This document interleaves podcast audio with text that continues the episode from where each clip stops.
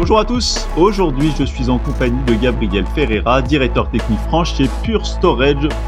I decided to hack you. Whoever's in control of the exit nodes is also in control of the traffic, which makes me Bonjour Gabriel. Bonjour Philippe, bonjour à toutes et à tous. Alors on se retrouve aujourd'hui tous les deux pour parler d'un sujet qui concerne toutes les entreprises et globalement tout le monde, le stockage des données. Alors ça peut paraître un sujet simple, mais ça l'est de moins en moins. Et on va échanger principalement aujourd'hui autour des évolutions du monde du stockage, de la technologie flash, de la durabilité des équipements et de tout ce que peut faire Pure Storage. Alors, avant de rentrer dans le vif du sujet, Gabriel, j'aimerais bien qu'on fasse un petit saut dans le passé, comme toujours au, micro de ce podcast. Est-ce que tu peux nous parler de ton premier projet informatique Ouh, ça remonte à un certain temps. Hein. Euh, j'ai pas mal. Euh, il me reste encore pas mal de cheveux, mais euh, malheureusement, ils sont quasiment tous blancs. Donc voilà. Donc début des années 90, sur des systèmes open l'informatique était dominée à ce moment-là par Sun Microsystems, voilà, avec du Java, la base de données relationnelle. Et puis en termes de, stockage de données, à l'époque, on faisait du, direct attach pour ceux qui, ont vécu cette époque-là, c'est-à-dire que les serveurs étaient équipés de, disques et de, de tape pour les, sauvegardes. Et voilà, il fallait gérer ces ressources-là euh, pour chaque pour chaque serveur. Les choses ont bien évolué depuis, hein, euh, heureusement. Euh, enfin, c'est rigolo que vous disiez ça parce que l'autre jour j'ai expliqué ce que c'était avec des stockages à bande à mes, mes nouveaux développeurs qui venaient d'arriver sur le marché et ils avaient jamais entendu, euh, j'avais entendu ça. Ah oui. Donc euh, c'est là qu'on se dit qu'on prend un, un, un, petit coup de vieux. Avant de rentrer dans le vif du sujet, est-ce que tu peux te présenter en quelques mots un petit peu tes, tes domaines de compétences, ton parcours et comment tu es arrivé chez Pure Storage? Alors euh, donc moi je suis, j'ai un background d'ingénieur. Hein, euh, j'ai fait un petit peu de développement au début de ma carrière. Euh, j'ai fait alors dans différents domaines. J'ai commencé par le, monde bancaire. Rapidement, je me suis tourné vers les éditeurs et constructeurs euh, IT, euh, français et puis euh, plus tard américains. toujours dans cette optique d'apporter des, solutions à, nos clients, qui, eux-mêmes ont des utilisateurs et, doivent répondre à, des enjeux et, de, et, des besoins métiers. Voilà, donc j'ai navigué un petit peu, j'ai fait du support, du support technique, j'ai fait du training, j'ai fait du déploiement, j'ai fait de l'avant-vente euh, et puis euh, avec le temps et l'expérience, euh, voilà, on commence à gérer des équipes et à transmettre un petit peu le, savoir-faire aux autres. Et donc du coup, tu es arrivé chez Pure Storage il y a quelques années? Oui, alors Pure Storage, c'est un, un nouvel entrant. c'est une société qui s'est créée en Californie en 2009. donc voilà, donc c'est relativement récent. Euh, et qui a apporté réellement euh, quelque chose de nouveau sur le marché, en marché enterprise, hein, pas le marché du consumer, euh, avec l'avènement des mémoires dites flash, hein, donc c'est des mémoires NAND, et un, nouveau principe de, consommation. Alors, je vais donc j'ai ouvert la filiale en France hein, il, y a, 10 ans, donc il y a une dizaine d'années, et rapidement, en fait, le succès de, la société, euh, c'est avéré fulgurant. Hein. On est en passe de d'être en tête du, marché euh, et un marché qui était auparavant dominé par euh, les acteurs, les dinosaures hein, un petit peu de, de, l'IT, hein, qui sont Dell, IBM, HP. L'idée en fait, elle est relativement simple. En, 2007, Steve Jobs introduit la première NAND dans les, dans les smartphones et on, on pense que. Euh, Est-ce que pour nos, éditeurs, vous pouvez expliquer ce que c'est qu'une mémoire NAND parce que je suis pas sûr que ça soit clair dans la tête de tout le monde. Alors c'est une mémoire électronique. Il y, a, plusieurs sortes. Hein. Vous avez les NAND et les NOR. Hein. Alors la, la, la NOR. Alors pourquoi ça s'appelle euh, la NAND et la, et, la NOR hein? Pour euh, ceux qui se rappellent des cours de mathématiques booléennes, c'est un nom et et un nom ou. Euh, voilà, donc pour le schéma électrique. c'est donc des, des, petites puces qui font un centimètre carré. elles sont noires euh, vous démontez euh, votre smartphone euh, ou vous démontez votre SSD, vous, vous démontez votre imprimante ou votre GPS, vous allez voir cette petite puce noire. Alors une ou plusieurs puces, selon la capacité, la performance dont, vous avez besoin. les Nord, vous les retrouvez plus dans les dans les appareils comme les, imprimantes. Les SSD et puis les systèmes de stockage, les plateformes de stockage cloud, c'est plutôt de, c'est plutôt de la NAND. Cette NAND, elle a euh, beaucoup évolué. Aujourd'hui, on grave, c'est donc c'est du silicium, hein, euh, comme comme des CPU, et on grave à peu près à la même à la même finesse qu'une qu'une CPU. Hein, c'est-à-dire, on arrive à graver à 5 nanomètres. Donc, ces ces, ces NAND ont beaucoup évolué dans le temps. C'est pas nouveau. Hein, ça a été inventé fin du, du siècle dernier par par Toshiba. Euh, et au fur et à mesure, euh, donc elles ont évolué technologiquement en, densité. Et puis avec le l'effet du, coût de production, euh, vous avez des, prix qui ont été de plus en plus abordables. Donc la NAND a commencé à, à inonder le marché du, du consumer hein, grâce au smartphone, à la tablette, euh, au SSD également qu'on retrouve sur euh, nos, nos, laptops. Et euh, cette baisse de coût de production a permis euh, l'entrée de, de, de, ces périphériques-là dans le marché enterprise. Voilà. Euh, donc ça, ça date d'il peu près une douzaine d'années.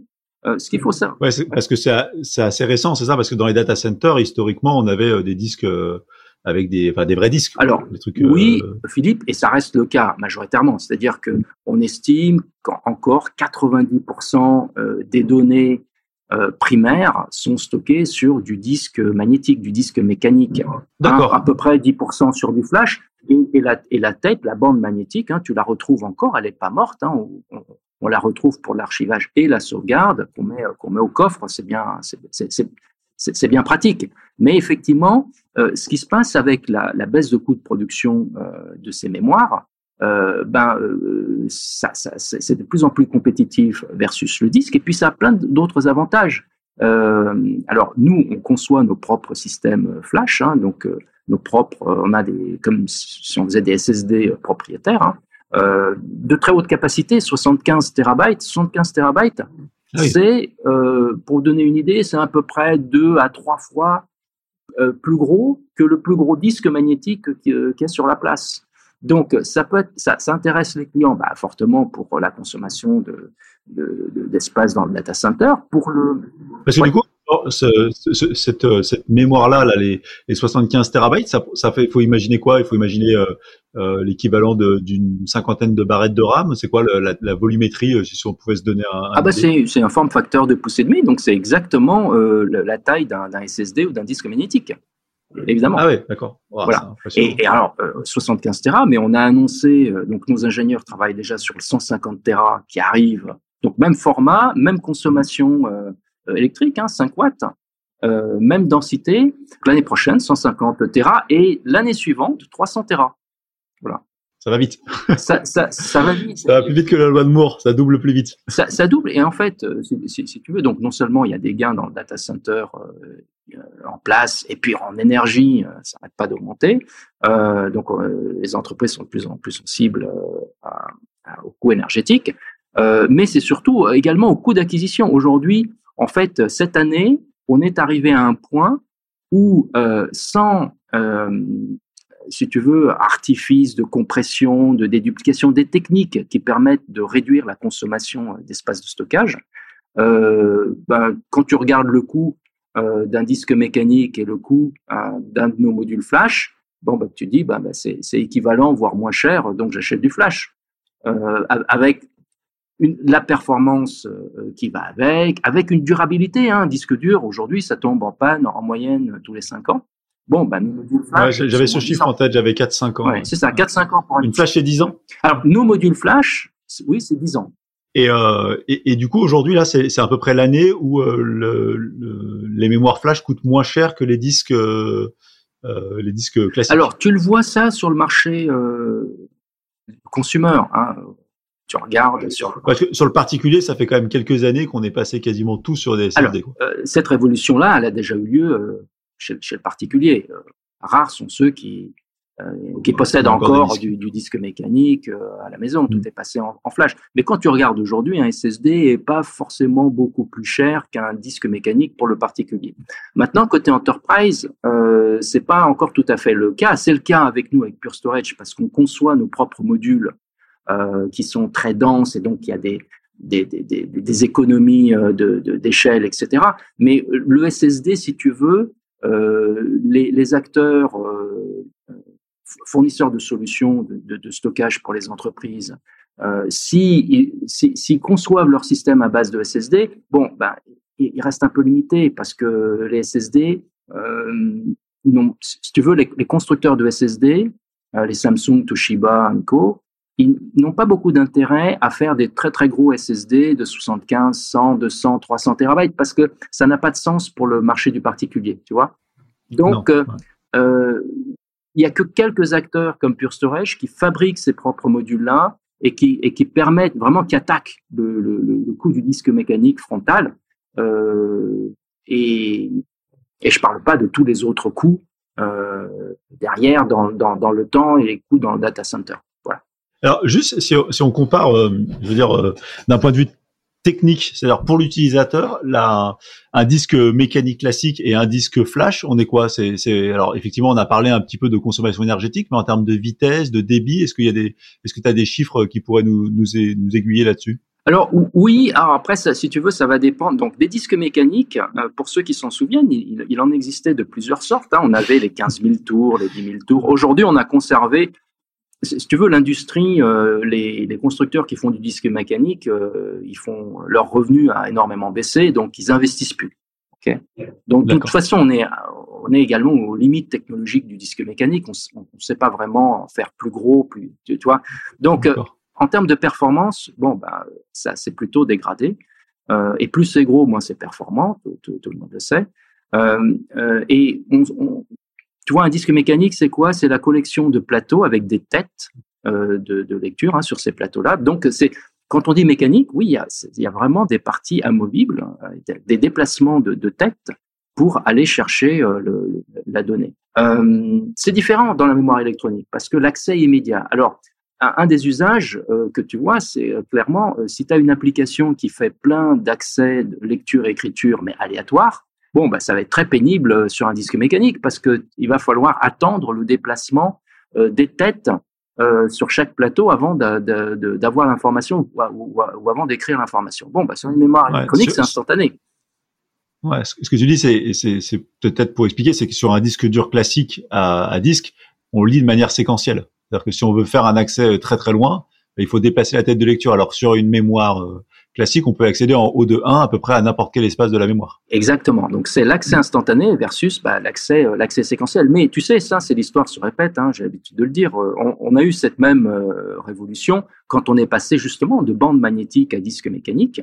Euh, il y a donc au siècle dernier et il y a très longtemps, ben les operating systems et les data étaient stockés sur bande magnétique. Et c'est le jour où on dit tiens, on a inventé le disque mécanique euh, et, au, début, si tu veux, on s'est dit, tiens, on va euh, euh, émuler une bande magnétique sur un disque mécanique pour booter un operating system et, stocker des données. Et, après, les ingénieurs disent, mais c'est un non-sens, parce que le disque mécanique, je peux faire de l'accès instantané par rapport à la bande magnétique. Donc, arrêtons d'émuler la, bande, si tu veux. Et donc, à l'époque, le disque mécanique, c'était déjà vu comme voilà un, périphérique formidable pour faire de l'accès euh, euh, instantané. Aléatoire. Mais maintenant, il est dépassé lui-même par un autre périphérique qui est la mémoire flash et qui est vraiment beaucoup plus inst instantané que le disque mécanique. Et si tu veux, le SSD, on, on retombe dans les mêmes travers de l'histoire. C'est-à-dire qu'un SSD, quand tu regardes les spécifications, tu vas voir, c'est du SATA, généralement. Et le SATA, si tu veux, c'est du SCSI. Le SCSI, il a été inventé pour le disque mécanique. Donc, quand je te disais qu'à l'époque, on, avait des bandes, on a inventé le disque mécanique et on a commencé par émuler une bande sur un disque mécanique, ben, on, on, retombe dans les mêmes travers. Euh, il, y a, dix ans, en fait, on a fait des SSD et on a émulé un disque mécanique. En fait, on émule un disque mécanique dans le SSD. Donc, en fait, c'est comme si tu voilà, as, euh, une nouvelle autoroute avec euh, 1000 voies de, de chaque côté mais en fait, tu n'utilises que de, si tu veux, deux voix, tu l'utilises comme une nationale, quoi, deux voix de, de, chaque côté au mieux. Et c'est ça qui est dommage. Donc, les, fournisseurs, si tu veux, de solutions, ils ont intérêt à utiliser le, flash avec toutes ses propriétés fantastiques. C'est-à-dire arrêter de l'utiliser comme un disque mécanique et utiliser vraiment tout le potentiel du flash parce qu'il y a beaucoup, beaucoup de potentiel. Donc en termes de performance, oui, c'est le jour et la nuit en termes de débit et surtout nombre d'accès euh, concurrents, lecture et écriture, petits blocs euh, euh, et, aussi gros blocs. Donc tu peux avoir un mélange de séquentiel et d'aléatoire dans tous les sens. Et du coup, euh, ouais, en fait, ce que tu dis, juste pour bien comprendre sur cette histoire de, de SATA, c'est que tu dis qu'aujourd'hui, euh, c'est vrai que les SSD, ils sont branchés en SATA sur un PC ou équivalent. Tu dis qu'en fait, ce protocole euh, bus classique, c'est euh, c'est pas du tout la meilleure manière d'utiliser un SSD et qu'il faudrait les mémoires flash les utiliser avec euh, des, des protocoles qui sont prévus pour. Quoi. Ah, mais tout à fait. En fait, le, SATA, le SATA, qu'est-ce que ça veut dire? Ça veut euh, serial ATA. Et donc, en fait, qu'est-ce que tu fais? Bah, Tu fais du série. Hein, donc, tu fais du séquentiel. Euh, tu te retrouves au péage Saint-Arnoux et tu vas utiliser uniquement euh, deux cabines de chaque côté.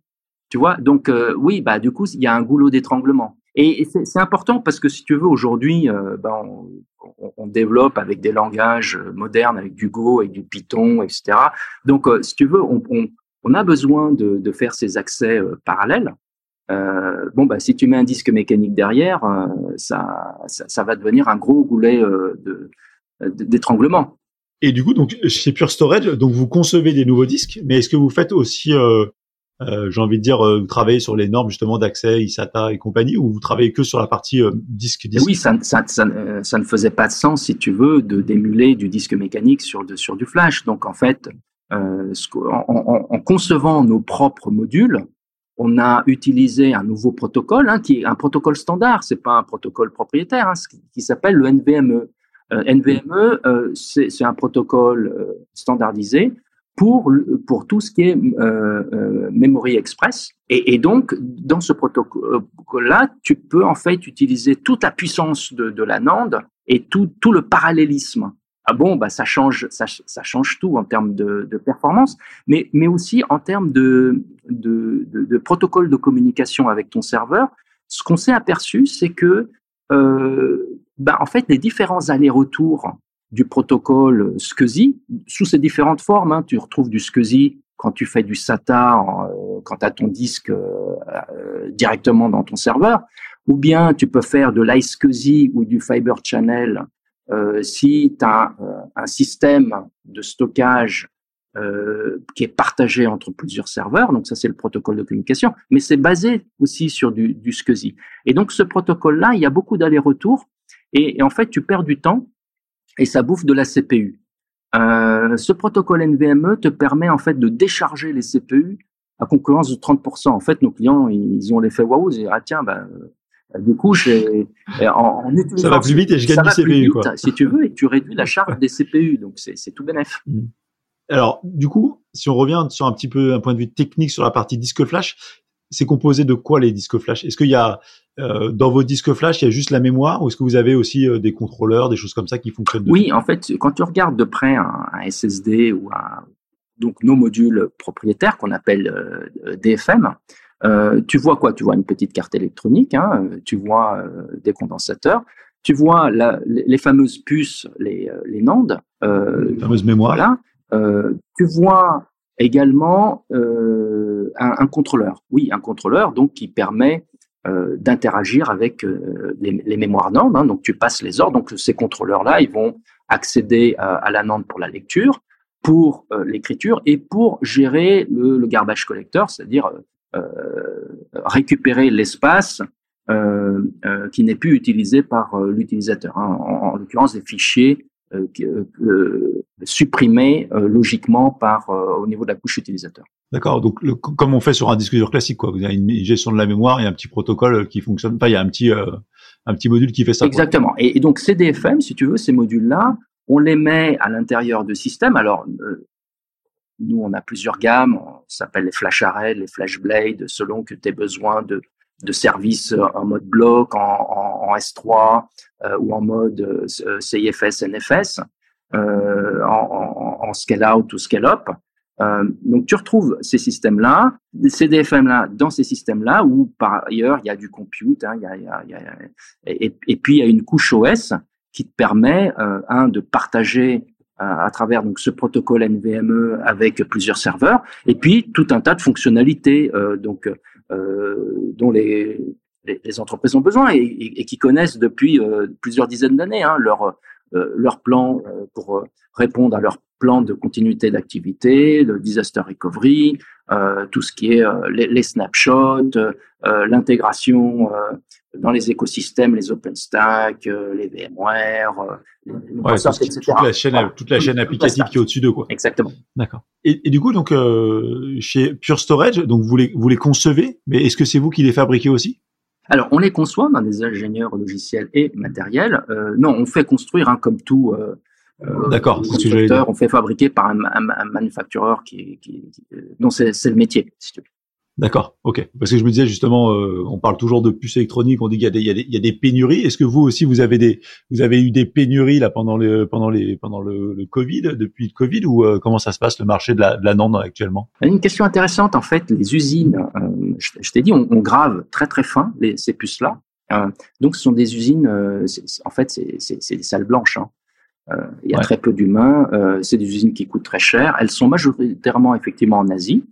Euh, c'est quoi C'était SMC et ce genre de boîtes qui le font? Oui, en fait, il y a, y a quelques, il y a une poignée de, de, de, de fabricants. Hein. Les plus connus, c'est Toshiba et Samsung. Il y a eux deux. Hein. Il y a, c'est plus des deux tiers du marché hein, à ces deux-là. Puis après, il y a quelques quelques autres euh, fournisseurs. Euh, alors nous, on conçoit nos modules de telle sorte euh, ne soit pas euh, dépendant d'un fournisseur spécifique. Donc on fait, bah, comme tout euh, fournisseur, on fait des, des, des appels d'offres au marché euh, et puis on gère, on gère nos stocks, etc. Euh, heureusement, on n'a pas eu de d'effet de, Covid, etc. on a eu des stocks assez importants pour pour, pour passer à travers, mais on est toujours vigilant hein, avec les contextes macroéconomiques et, géopolitiques ça nous amène à, voilà, être prudent, avoir une stratégie, à, faire fabriquer. Euh, euh, bon, on est très green par ailleurs chez nous, donc on fabrique au, plus près des clients. Donc pour tout ce qui est Europe, on fabrique à, République Tchèque, pas très loin de, de, la France.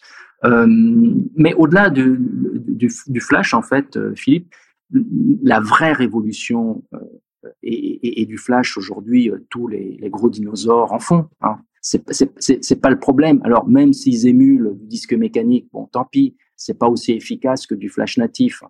Euh, c'est toujours mieux que du disque mécanique, tu me diras. Mais ce qu'on a vraiment apporté sur le marché, si tu veux, c'est une nouvelle façon de, de, de voir, de consommer l'IT. C'est-à-dire que au siècle passé, euh, tu étais habitué à acheter euh, des serveurs ou un système de stockage pour euh, pour cinq ans, c'est-à-dire que tu, tu, devais prévoir en fait tes besoins euh, euh, sur plutôt le long terme, sur quatre, cinq ans. Euh, ce qui est de plus en plus difficile à faire parce que tu vous difficile de prévoir les projets qui vont arriver dans 3, 4, 5 ans. Mais et, et donc tu amortis ça sur 5 ans parce que tu sais qu'au bout de 5 ans, le fournisseur IT il va te dire bon bah je vais changer de gamme hein. bon bah la Clio 1 euh, j'arrête je vais faire la Clio 2 Allez, ciao. Euh, je la supporte plus euh, il y a plus d'évolution et puis de toute façon euh, la maintenance je vais arrêter ou alors je vais te faire payer vraiment très cher. Donc toutes les entreprises tous les services achats ils sont habitués si tu veux à acheter un serveur tous les 5 ans un système de stockage tous les 5 ans. Et comme comme ils font ça depuis des dizaines d'années personne tout, tout le monde pense que c'est normal. Donc nous on a dit stop à ça Stop, pourquoi? Parce que euh, c'est un, un non-sens, premièrement, euh, financier, parce que euh, tu achètes de la technologie euh, pour 4 ou 5 ans, mais tu sais très bien que dans 4 ou 5 ans, tu vas, euh, tu, tu, tu, tu, peux l'avoir pour beaucoup moins cher. Quelle que soit l'offre commerciale, etc., tu regardes dans le passé, ça n'a jamais été le cas. Hein, ce qu'on appelle l'érosion des prix dans le dans, dans, dans l'IT, ça c'est toujours vérifié. C'est une mauvaise affaire également parce que quand tu achètes euh, pour des besoins dans 3, 4, 5 ans, bon, ben, euh, je veux dire, tu achètes euh, le, matos, il est là dans le data center, donc il de la place, de l'énergie, puis il faut le gérer, hein, ça tombe en panne, etc. Bon, ben voilà, donc ça a un certain coût. Et puis, dernière chose, c'est que, bon, là, tu vois, l'évolution technologique, elle, elle va très vite. Donc acheter euh, un truc à l'avance, c'est pas bien parce que tu te prives, si tu veux, de, de, de, bénéficier de la nouvelle technologie qui va arriver dans les 3, 4, 5 prochaines années. Donc c'est un, une, triple mauvaise affaire. Donc, ce qu'on s'est dit, c'est que euh, qu'on arrêtait avec ces, ces, ces modèles-là, qui correspondent plus aujourd'hui aux besoins de nos, nos, clients, et euh, euh, on a mis en, au point un système. Euh, tout, ce qu'on conçoit, si tu veux, tu l'achètes une fois ou tu souscris une fois, et tu peux faire évoluer ton système, euh, de, de, de, ta plateforme de données, tu peux la faire évoluer quand tu veux, selon tes besoins, à ton rythme et indéfiniment. D'accord? Donc, pas de pression. Euh, t'achètes en fait, du coup, ça change la façon dont t'achètes parce que t'as plus besoin d'acheter sur 3, 4, 5 ans. Euh, t'achètes bah, avec euh, pour les besoins de tes de, de tes 18 prochains mois parce que c'est ce que tu as en visibilité. Et ensuite, t'as pas de pression parce que tu sais que tu peux faire évoluer ton système en bénéficiant un de la technologie du jour, deux des prix du jour et euh, si tu veux, en, sans, monopoliser euh, euh, la place dans le data center et, l'énergie. Donc voilà, les clients s'y retrouvent. Mais, mais, mais du coup, alors, juste pour comprendre comment ça marche, je suis un client A, euh, j'ai besoin allez, euh, de 500 Tera, je vais acheter euh, de la technologie qui va bien chez vous et je vais, je vais me sizer sur la, la, taille que j'ai besoin dans les 18 prochains mois. Dans 18 mois, j'ai un nouveau projet, je dois doubler la taille.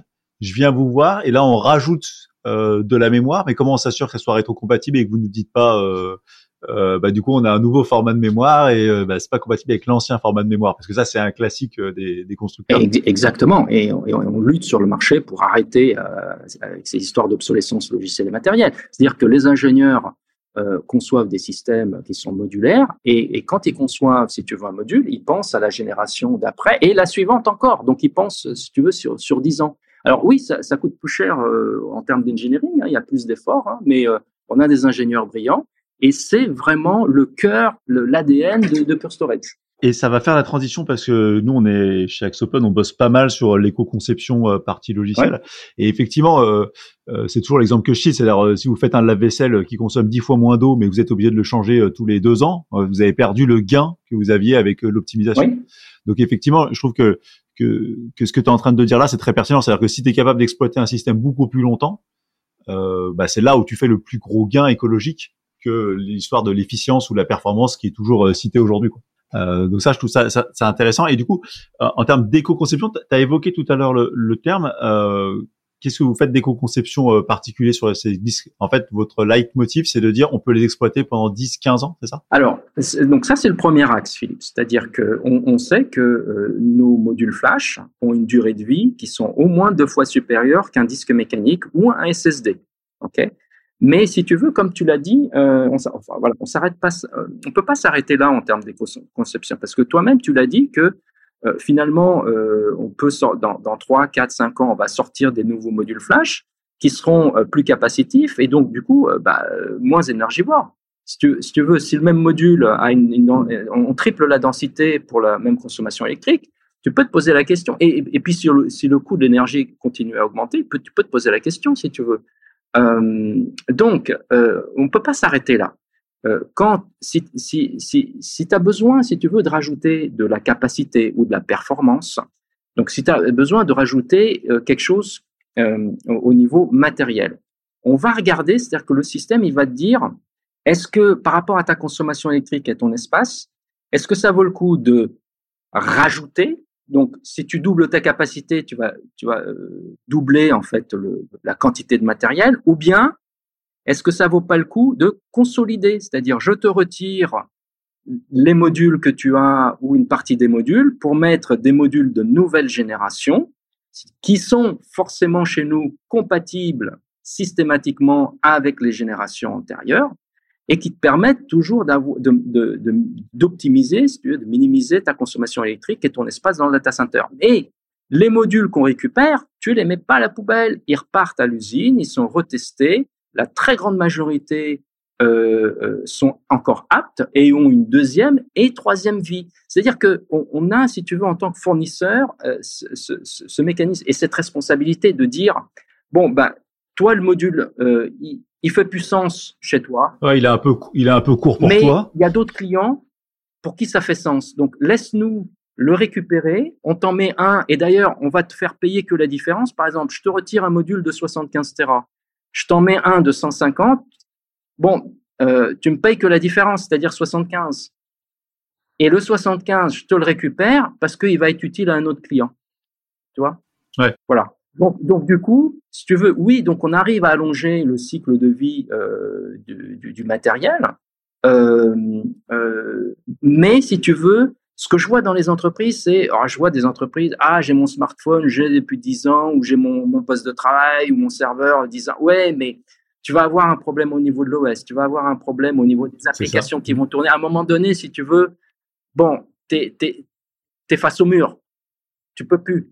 Et donc, nous, il faut prendre le problème à l'envers. C'est un problème du fournisseur. Il faut qu'il conçoive son système de telle manière à ce qu'il soit 100% évolutif. 100% réparable, c'est bien, mais 100% évolutif, c'est mieux. Mais moi, je trouve que c'est hyper intéressant cette approche parce que, alors, je vais faire un parallèle dans mon monde du développement euh, habituel. En fait, aujourd'hui, ce qui nous empêche euh, d'obtenir euh, des applications qui soient exploitées pour 10, 15 ou 20 ans, c'est pas tellement le fait que c'est pas open source, tout ça, ça c'est pas vrai. C'est qu'en fait, il y a tellement de briques qui évoluent et qui n'assurent pas de rétrocompatibilité qu'en fait, même si vous codez au mieux de ce que vous pouvez, dans 10 ans, vous savez pas euh, ce qui va se passer et du coup, vous êtes certain que votre application, il faut la redévelopper. Et du coup, ce que vous avez pris, c'est le problème à l'envers, c'est de dire bon, maintenant, on construit une plateforme stable euh, dans lequel on va pouvoir faire des évolutions, mais dans un cadre stable. Exactement, si tu veux, c'est le cœur de l'engineering, si tu veux, c'est l'évolutivité. Donc, donc tous nos développements et toutes nos conceptions sont faits de telle modulaire et stateless, de telle sorte que, euh, si tu veux, tu peux faire évoluer chacun des modules euh, du système tout en restant rétrocompatible.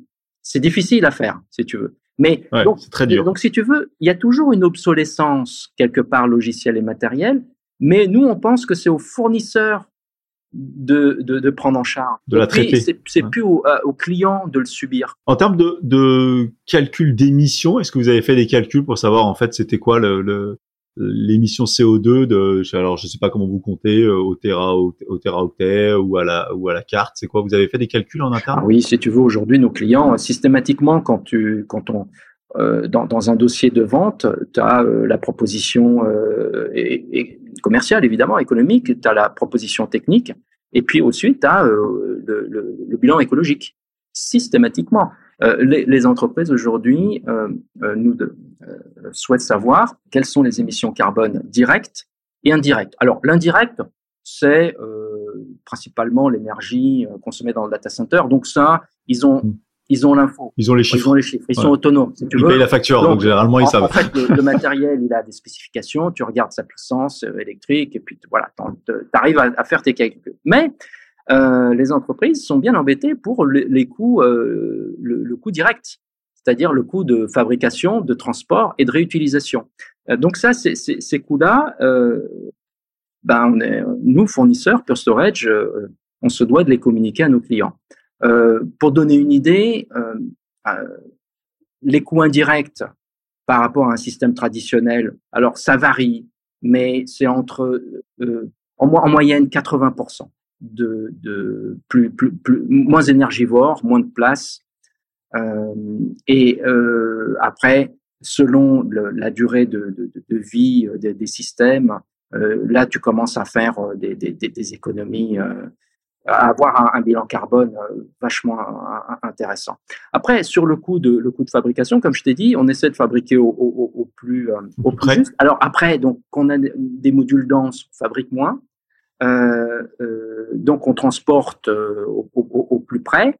Ensuite, on a une filière de recyclage, etc.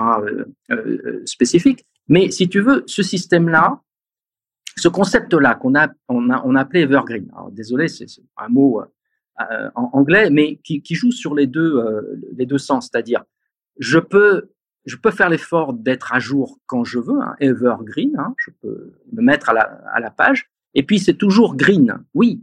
Euh, euh donc l'idée, si tu veux, euh, c'est de consommer autrement aussi et de consommer mieux.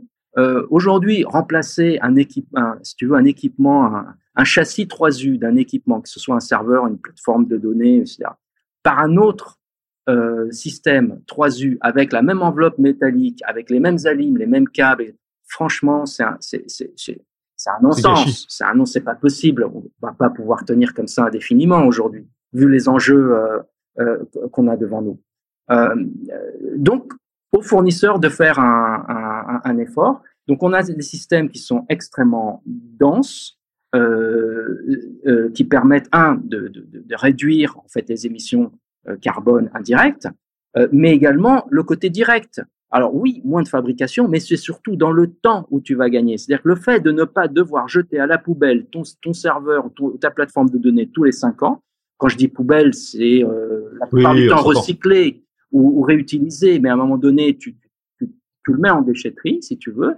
Euh, bien, bien qu'il y ait, voilà, y a, en France, euh, on, a, on, a, un taux de réutilisation quand, ça part en déchetterie, il y a, il y a une, une, grosse revalorisation quand même de l'équipement électronique. Mais si tu peux justement, c'est, si tu peux l'éviter, ouais, et si tu, tu, tu, peux encore réduire de 80% ces déchets électroniques euh, en, en, ayant une utilisation euh, et, et, des systèmes, des architectures, en fait, qui, qui ne sont pas nouvelles. Hein. Euh, on a repris des, des, des trucs qu'on savait faire au siècle passé, mais on les a vraiment appliqués. On a fait l'effort de les appliquer. Et euh, j'ai deux questions euh, là-dessus, et, et c'est très intéressant ce que tu dis. La, la première question, c'est, euh, tu parles euh, effectivement d'architectures qui sont dans le passé. Moi, mon, ma conviction, c'est qu'il va falloir qu'on revienne même dans le développement logiciel euh, à, à, la manière dont on travaillait dans les années 70-80, parce qu'en fait, on codait à l'économie, parce que du coup, on avait moins. Et je pense que ce que tu dis, c'est un peu ça. C'est-à-dire qu'en fait, euh, là, on est parti un peu en vrille ces 20 dernières années à vouloir consommer, consommer, consommer. Il va falloir revenir à une certaine à une certaine justesse. Et, et, et comme tu as l'air de le dire, euh, c'est pas forcément en inventant des trucs très compliqués en revenant à des basiques de, conception. Exactement, on reprend euh, des choses euh, qu'on a, tous apprises euh, le, le, le, le, siècle dernier. On n'a pas réinventé là-haut, mais donc on fait cet effort d'appliquer. Et alors, nous, encore plus, parce que si tu veux, comme on a ce, principe de rétrocompatibilité, donc en fait, on fait beaucoup de logiciels. Hein, et donc, quand tu codes, tu es obligé d'être extrêmement économe et intelligent parce qu'en fait, le matériel derrière, il, il évolue pas forcément à, ta, à la, vitesse la, vitesse du fournisseur, mais à la vitesse, au rythme du, du, du client, euh, selon ses besoins. Tu vois, donc c'est plus le fournisseur qui imprime son rythme, mais maintenant, c'est l'utilisateur qui prend le pouvoir et qui, et, et qui, a, et qui impose son, sa propre cadence, son propre rythme. Donc, toi, fournisseur, bah, tu continues à faire du soft, mais attention, à pas être trop gourmand, à bien utiliser tes ressources, parce que tu sais que derrière, tu as un petit boulot, euh, tu peux pas faire évoluer le matériel comme tu veux. Dernière question sur cette partie-là. Est-ce que du coup, en fin de chaîne, c'est-à-dire vous l'utilisez au maximum, j'ai bien compris euh, ce concept-là. En fin de chaîne, quand on va partir pour la déchetterie, est-ce que c'est un process que vous avez internalisé ou euh, c'est au client d'aller jeter ça à la déchetterie classiquement? C'est quoi le process de fin de chaîne euh, d'une puce normale? Alors les deux, sont possibles hein, sur nos, avec nos systèmes. Hein, deux, acteurs spécialisés euh, dans nos équipements, donc tu peux leur donc les entreprises peuvent confier directement, peuvent faire appel à eux pour la, la, déchetterie. mais sinon, donc on, on, récupère nous systématiquement, nous on fait l'effort de récupérer systématiquement le matériel parce que il est testé et si tu veux, euh, après dix ans, euh, il peut ne plus être utile à nos, à nos clients, mais il peut être encore utile en interne parce que nous aussi on a des, des besoins, si tu veux, on a des développeurs, ça, ça consomme de la data, il, il, voilà, et nous aussi on a des besoins, donc euh, bah ça, ça arrive pour les besoins internes, dans les showrooms, dans les euh, dans les centres de formation et pour euh, et pour les besoins de nos ingénieurs, jusqu'à ce que ça tombe en panne définitivement et là ça part en déchetterie quand c'est en panne. Si on se met un petit peu de perspective long terme, ça va vers où la technologie flash? Alors j'ai bien compris que que chez vous vous allez doubler voire tripler les capacités. Est-ce qu'il y a des sauts technologiques à attendre? Euh, C'est quoi l'environ Enfin, qu'est-ce qui va se passer dans les dix prochaines années? Oh, Si tu veux, euh, comme je disais, euh, le, flash va continuer à prendre le pas sur le disque mécanique. Hein. Bon, bah c'est euh, la même histoire. Euh, qu'on a vécu quand, quand, le disque a pris le pas sur la bande magnétique hein, pour le On l'a vu dix fois déjà en informatique. Voilà. Donc aujourd'hui, si tu veux, aujourd'hui, aujourd'hui Pure Storage est un, fournisseur qui arrive à adresser non seulement les, données euh, primaires, hein, le stockage des données primaires, mais aussi maintenant euh, tout ce qui est euh, archivage, backup, vidéo streaming, etc. Euh, il y a encore, comme je t'ai dit, 90% des données euh, du stockage primaire qui sont sur le disque mécanique. Donc tout ça, ça va tomber en panne et tout ça, bah, les, les, boîtes vont, vont devoir euh, les, les changer. Challenger, en tout cas. Parce que ouais comme, comme, comme, comme on l'a expliqué, ils n'ont pas le choix. Euh, donc le voilà, donc quand, quand ça va être renouvelé, ça va être renouvelé. Aujourd'hui, ils peuvent le renouveler, oui, entièrement en flash avec avec Pure Storage, et puis avec les autres fournisseurs, j'espère bientôt aussi. Et dernière question, alors c'est une question plutôt d'ouverture, mais est-ce que tu penses pas qu'on a un petit problème de stockage de données? Au sens, est-ce que tu penses pas qu'on stocke trop de données? Quand j'entends les chiffres que tu annonces et euh, quand je vois les chiffres des data centers et la capacité de stockage mondiale, est-ce qu'il n'y a pas un moment où il va falloir qu'on se pose des questions sur euh, qu'est-ce qu'on stocke? Oui, euh, clairement. Je, enfin, je suis en contact avec pas mal de DSI qui, qui, commencent à vraiment éduquer leurs leurs utilisateurs, etc. Donc oui, on est alors bon, on est au début de, de, l'ère digitale, je dirais. Mais effectivement, les DSI voient passer des fois des projets. Euh, on peut, on peut, s'en passer de ton truc là. Euh, et donc, bon, je, je, je vois, je, je, vois ce, voilà, ce mouvement dans, dans, dans beaucoup d'entreprises, un contrôle, et puis des fois des, un, pushback en disant, bah non, ça n'a pas de sens, ton truc, il n'y a, a, a, pas besoin. Hein, on va, va pas faire de l'informatique pour se faire pour se faire plaisir. Pour se faire plaisir. Utile, si tu veux quelque part. Alors oui, des données, on, malheureusement, on va en créer. Euh, si tu veux, euh, les analystes nous disent si tu fais le point aujourd'hui sur euh, ton jeu de données, bon bah tu as 83% des, des données que tu as aujourd'hui n'existaient pas il y a deux ans. Mmh. Ok? Fou. Mmh. Mais on se revoit dans deux ans. Mais c'est pareil.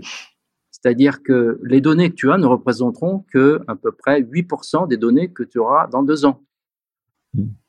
Alors, dans ces données-là, si tu veux, euh, tu as beaucoup de, de, copies, de doublons, etc. Bon, bah, si tu es un fournisseur malin, euh, euh, tu utilises des technologies de dédoublonnage, de, euh, de, compression, de déduplication, qui fait, qui repère, en fait, si tu veux, au niveau microscopique des, des, bouts de données qui sont identiques et, euh, et, et, qui te rajoute des pointeurs au lieu de, de, de, de copier la donnée, la donnée. Et, et, de consommer.